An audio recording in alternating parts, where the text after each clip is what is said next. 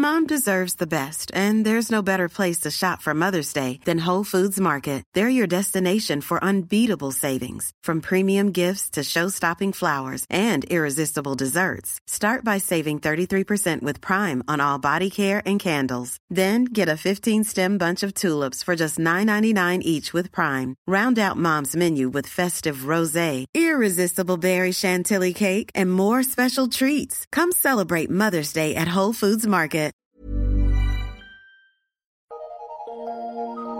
Eu sou Mário Persona e essas são as respostas que eu dei aos que me perguntaram sobre a Bíblia. Você perguntou se a voz de arcanjo, citada em 1 Tessalonicenses 4,16, pode significar que o Senhor Jesus, antes de encarnar, teria sido um arcanjo. Você entendeu, você disse ter entendido por outras postagens minhas, que Jesus não é o arcanjo Miguel, como tentam ensinar testemunhas de Jeová e adventistas, mas ficou confuso quando viu Paulo falar em voz de arcanjo, o voz do arcanjo relacionada à vinda do Senhor para buscar os salvos. Primeiro é bom entender que nenhuma seita herética tem base bíblica por princípio. As testemunhas de Jeová e os adventistas compartilham erros comuns a ambas as seitas. É, como esse de achar que o arcanjo Miguel seria Jesus e que o juízo eterno não é eterno, não é tão eterno assim, mas era, seria passageiro e terminaria com a extinção dos seres humanos pecadores.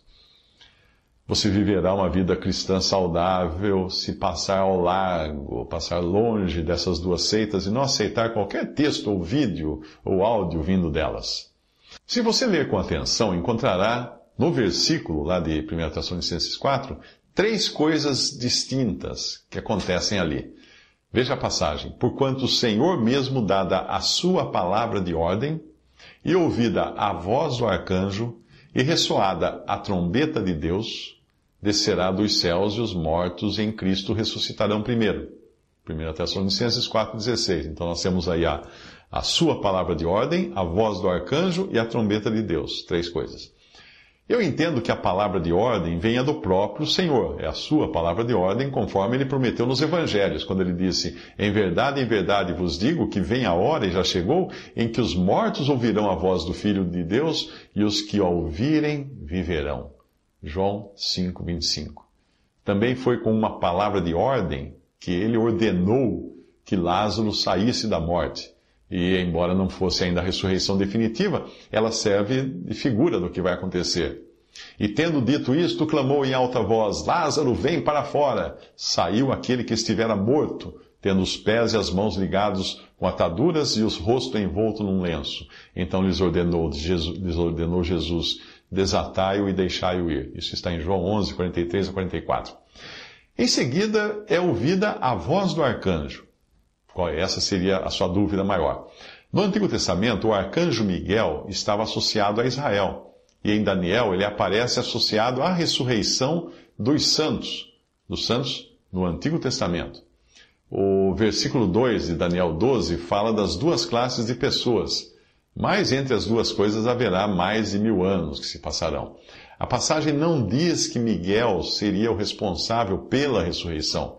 E nem poderia ser, porque Chamar alguém para fora da morte é um atributo divino. Veja a passagem em Daniel 12. Nesse tempo se levantará Miguel, o grande príncipe, o defensor dos filhos do teu povo, o povo de Israel, que é, é, a passagem está se referindo. E haverá tempo de angústia, qual nunca houve desde que houve nação até aquele tempo. Mas naquele tempo será salvo o teu povo, todo aquele que for achado inscrito no livro. Muitos dos que dormem no pó da terra ressuscitarão, uns para a vida eterna e outros para a vergonha e horror eterno. Daniel 12, de 1 a 2. Eu entendo que a passagem que fala da voz do arcanjo em 1 Tessalonicenses seria melhor entendida se lêssemos voz de arcanjo, no sentido da qualidade da voz ou do tipo de voz. No Antigo Testamento, o Senhor Jesus, que é o mesmo Jeová, aparecia aos israelitas como o anjo do Senhor mas era o próprio Senhor. Quando a passagem diz um anjo do Senhor, aí sim é um anjo, um mensageiro enviado pelo Senhor. Então, quando o Senhor chamar os santos do Antigo Testamento para fora dos seus túmulos, ele usará a mesma voz que ele usava quando aparecia a eles. Uh, uma voz de, arca, a voz de arcanjo.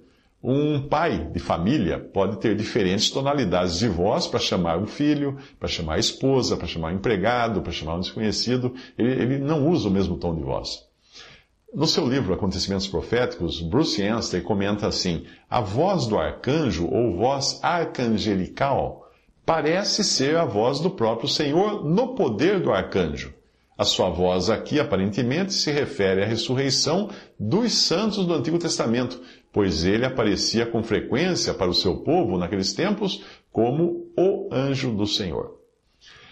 Finalmente, a terceira coisa do versículo: a trombeta de Deus é ressoada. Essa trombeta de Deus é a mesma de 1 Coríntios 15, versículo 52, e ali é chamada de última trombeta.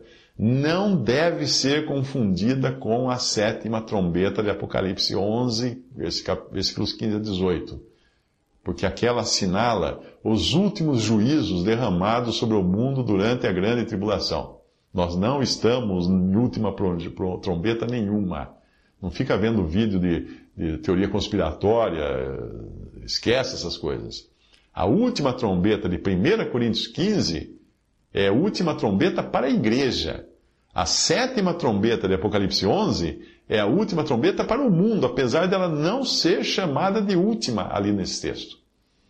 É a trombeta do anjo. Em 1 Tessalonicenses, a trombeta é de Deus. Em Apocalipse, é o anjo quem soa a trombeta. E ela estabelece o momento não do arrebatamento ou da ressurreição, como em 1 Tessalonicenses 4,16, mas da inauguração do reino terreno no mundo, do reino de Cristo. Veja o que diz em Coríntios.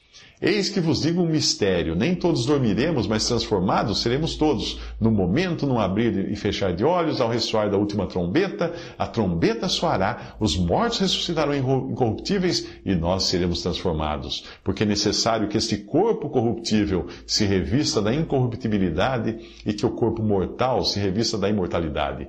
E quando este corpo corruptível se revestir da incorruptibilidade e o que é mortal se revestir da imortalidade, então se cumprirá a palavra que está escrita, tragada foi a morte pela vitória. 1 Coríntios 15, 51 e 54. Em Apocalipse, por sua vez, diz que o sétimo anjo to tocou a trombeta e houve no céu grandes vozes dizendo: O reino do mundo se tornou de nosso Senhor e do seu Cristo, e ele reinará pelos séculos dos séculos. Apocalipse 11, 15, percebe? Tem a ver com o reino do mundo. Se você não estiver contaminado com ideias de testemunhas de Jeová ou adventistas, irá perceber facilmente a diferença entre esses dois eventos. Não há como confundir as coisas. O Senhor não é um arcanjo, pois um arcanjo é um ser criado. E seria muito estranho o Senhor criar a si mesmo, não acha? É. Seria algo tão bizarro quanto o quadro Mãos Desenhando. Já viu esse quadro? É do artista holandês Maurits Cornelis Escher, autor de vários quadros absurdos de ilusão de ótica, ilusão gráfica, como aquelas escadas que sobem, sobem e, e sobem sem parar e não levam a lugar nenhum. Então pensar que Cristo, que, que criou todas as coisas e nada do que foi existe, nada do que foi feito, sem Ele foi feito, pensar que ele teria criado a si mesmo é tão absurdo quanto uma mão desenhando a outra mão. Visite respondi.com.br. Adquira os livros ou baixe e-books.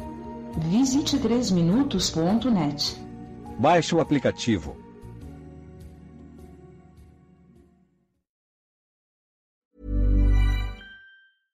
Mom deserves the best, and there's no better place to shop for Mother's Day than Whole Foods Market. They're your destination for unbeatable savings, from premium gifts to show-stopping flowers and irresistible desserts. Start by saving 33% with Prime on all body care and candles. Then get a 15-stem bunch of tulips for just $9.99 each with Prime. Round out Mom's menu with festive rosé, irresistible berry chantilly cake, and more special treats. Come celebrate Mother's Day at Whole Foods Market.